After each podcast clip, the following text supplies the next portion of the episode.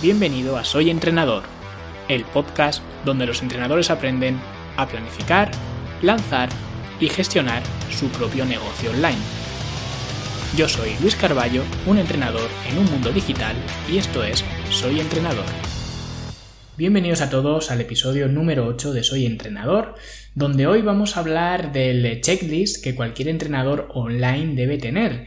Y esto va más allá de tecnicismos o de cosas eh, concretas o de hacer las cosas así, así y así, porque aquí cada uno tendrá que ver pues qué tipo de estrategia le viene mejor, ¿vale? Pero lo que está claro es que cualquier entrenador que tenga un negocio, un negocio online, lógicamente, debe cumplir este checklist sin ninguna excepción, ¿vale? Así que vamos allá. Y lo primero que tiene que tener un entrenador profesional, el primer punto de este eh, checklist y como digo cualquier entrenador que sea profesional y cuando digo profesional me refiero a que sea dueño de un negocio es una propuesta de valor y lo de ser dueño de un negocio lo digo porque habitualmente lo que hacen los entrenadores cuando quieren montar un negocio es simplemente crearse un perfil en alguna red social y liarse a subir contenido, ¿vale? Y esto sin ningún tipo de estrategia detrás es totalmente absurdo, ¿vale? O cuanto menos es poco eficiente, porque antes de ponerte a propagar un mensaje, necesitas determinar cuál es ese mensaje. Y si no tienes el mensaje, no puedes crear contenido todavía, porque el contenido que crearás será pues eh, incoherente y poco relevante. ¿Vale? Ten en cuenta que cuando empiezas de cero no tienes una audiencia, por lo que crear contenido sin un mensaje o una propuesta de valor clara es un poco tonto, ¿vale? Pero es que, además, aunque tuvieras esa audiencia, aunque ya la tuvieras, nadie se va a fijar en alguien que no es capaz de fijar o de sellar sus estándares, ¿vale? Que no es capaz de posicionarse, que no es capaz de transmitir algo concreto y directo, ¿vale? Porque hay que tener en cuenta que Internet está plagado de entrenadores, ¿vale? Está plagado de todo, pero entrenadores mucho más. Y como no seas capaz de destacar de alguna forma vas a ser uno más. Ya lo vimos esto hace eh, unas semanas. Y una cosa que aprendí hace mucho tiempo es que nadie puede destacar si hace lo mismo que hace todo el mundo. Así no destaca nadie. Y lo que hace todo el mundo es esto, es crear una cuenta de Instagram, versión business, eso sí, suben una foto chula de perfil, eh, ponen entrenador o coach en la biografía y ya está, ¿vale? A subir fotos y vídeos y ya vendrán los clientes eh, solos, ¿no? Y esto no es así. Así que lo primero, desarrolla una propuesta de valor, tu propuesta de valor, no empieces sin esto porque es el primer punto del checklist y es en lo que falla la mayoría de entrenadores. Y el segundo punto es el nicho de mercado. Una vez que ya eh, pues sabes tu propuesta de valor, tienes que saber a quién le va a interesar esa propuesta. Y eso es precisamente lo que es tu nicho de mercado qué grupo de gente se beneficiará de lo que tú tienes.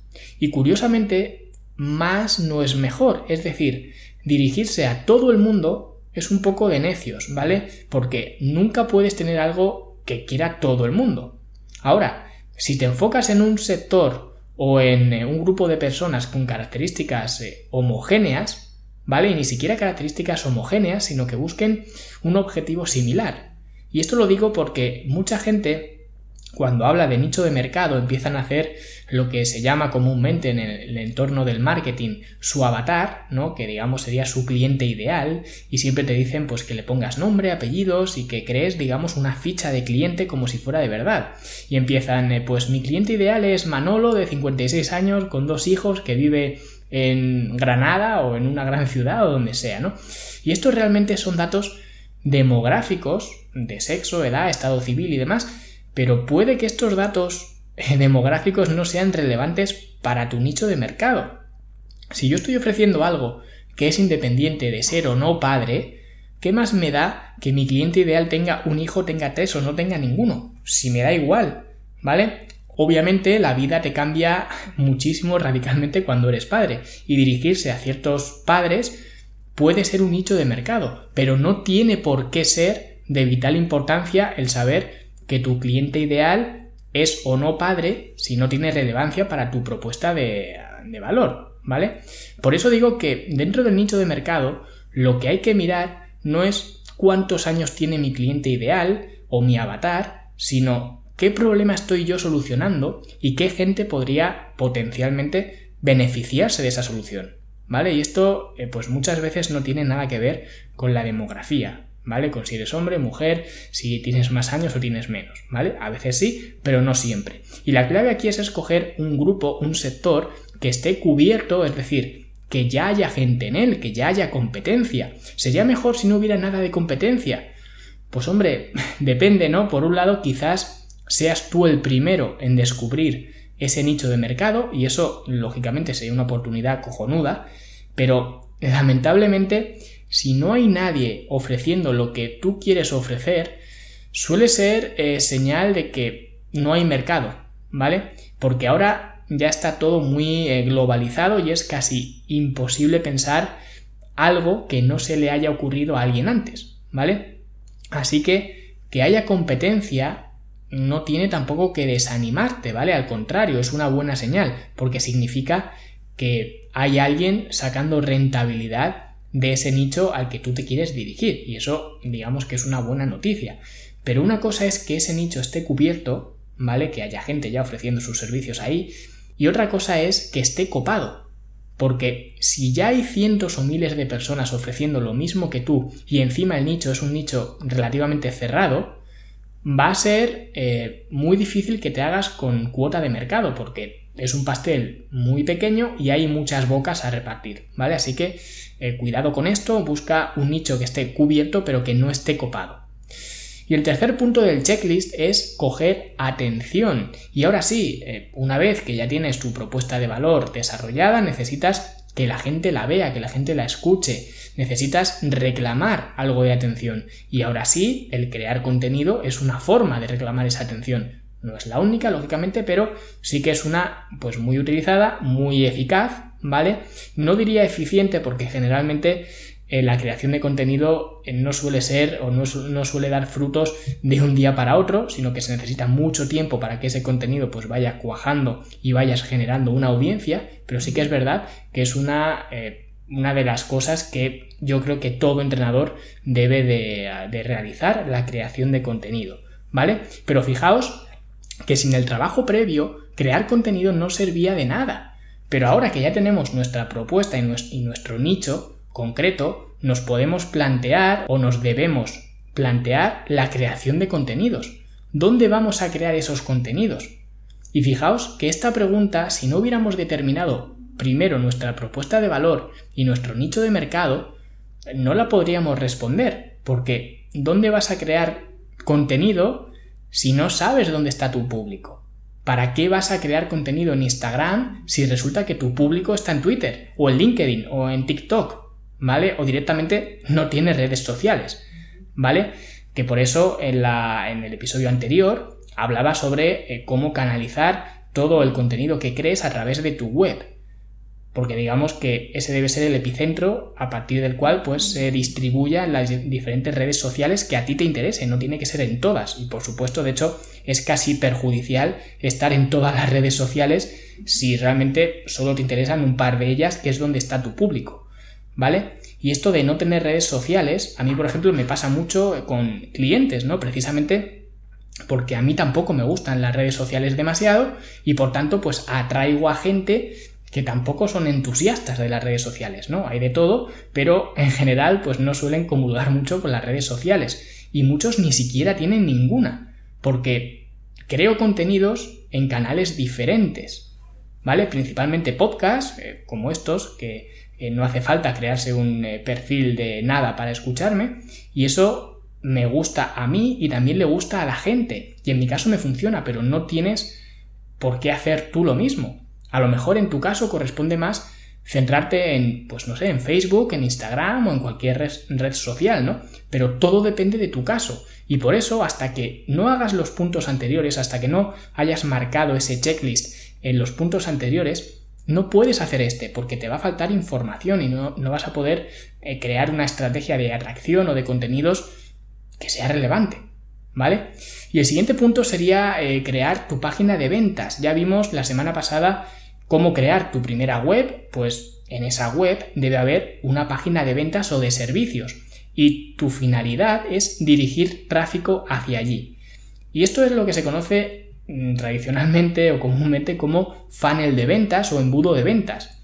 Pasar de esa atracción eh, inicial, la atracción que he comentado antes, a una página de ventas, ¿vale? Llevar tráfico hasta allí y ya el siguiente paso para completar el, funnel, ¿no? El embudo, pues sería la conversión, que esto ya pues se daría cuando desde esa página de ventas ya el cliente te ha contratado o ha eh, comprado un producto, un servicio o lo que sea, ¿no? Y para que el cliente te contrate, necesitas una página de ventas, ¿vale? Sobre todo si lo haces eh, todo de forma online, que para eso estamos aquí, ¿no? Para crear un negocio online. No vas a ir puerta a puerta a vender tus servicios, sino que vas a necesitar un portal, que en este caso sería tu página de, ventas. Y por eso he dicho que es imperativa esta página de, eh, de ventas y que es un punto fundamental de tu checklist, porque sea lo que sea que vendas, siempre vas a necesitar una página que venda ese producto o ese servicio. ¿Vale? Así que la página de ventas sería eh, otro de los eh, checklists que tienes que tener muy en cuenta. Y ya el último punto es, eh, una vez que ya te hayan contratado esos servicios, tus clientes, ¿no?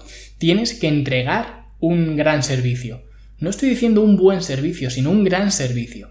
¿Vale? Tiene que percibir el precio que ha pagado por 10. ¿Vale? Tiene que retornar toda la inversión que ha hecho en ti. Y de hecho, cuando consigues crear este vínculo con tus clientes, lo que realmente estás construyendo es una relación. Porque fíjate que si haces todos los puntos anteriores los tienes en cuenta, habrás atraído gente que comulgue con tu forma de pensar. Por lo que tendréis mucho en común. Mucho más que si te diriges a todo el mundo indiscriminadamente sin un mensaje de marketing claro ¿no? Que es lo que hace la mayoría, como ya he comentado, pero aquí no estamos para hacer lo que hace la mayoría, estamos para hacer las cosas bien, o al menos lo mejor posible, ¿no? Y cuando ya tengas tu mensaje y tu nicho establecidos, y sí, no vas a llegar a todo el mundo, pero a la gente que llegues, se va a identificar mucho más contigo y eso te va a facilitar mucho el crear relaciones con esos clientes y el llevarte bien con ellos, ¿vale? Siempre desde una relación profesional, pero puedes tener una relación estrecha y cercana con tus clientes y de hecho es más que recomendable, porque tened en cuenta que es mucho más fácil retener a un cliente existente que conseguir uno nuevo, ¿vale? Por tanto, siempre te va a compensar mucho cuidar estas relaciones, ¿vale? Salvo casos extremos que también se suelen dar desgraciadamente, pero pues eh, todos tenemos alguna anécdota eh, así que pues eh, lógicamente las relaciones se tienen que cortar y, y ya está, y es lo mejor para todos, ¿no? Pero en general hay que construir esas relaciones, ¿vale? Y estos serían todos los puntos del checklist, ¿vale? Tu propuesta de valor, tu nicho de mercado, tu sistema de atracción, ¿vale? O si nos centramos en los contenidos, pues tu estrategia de contenidos, tu página de ventas y tu sistema de trabajo creando buenas relaciones con tus clientes, ¿vale? Cualquier entrenador y en realidad cualquier profesional de Internet tienen todos estos puntos y los cumplen todos, ¿vale? Todos, no algunos, sino eh, todos. Y si tú no cumples alguno, pues es algo que deberías de arreglar, ¿vale? Porque para tener un negocio online todos estos puntos tienen que estar cristalinos, ¿vale? Y como ves, estos puntos resumen eh, un poco lo que yo llamo modelo de impacto, que básicamente es una forma gráfica de ver dónde necesita atención tu negocio. Y si queréis profundizar más eh, o más allá de este modelo de impacto, pues ya sabéis que tenéis eh, a disposición el Círculo de Entrenadores, que es la formación que doy lógicamente a entrenadores, donde os cuento cómo sacar adelante un negocio online en condiciones y de forma eficiente.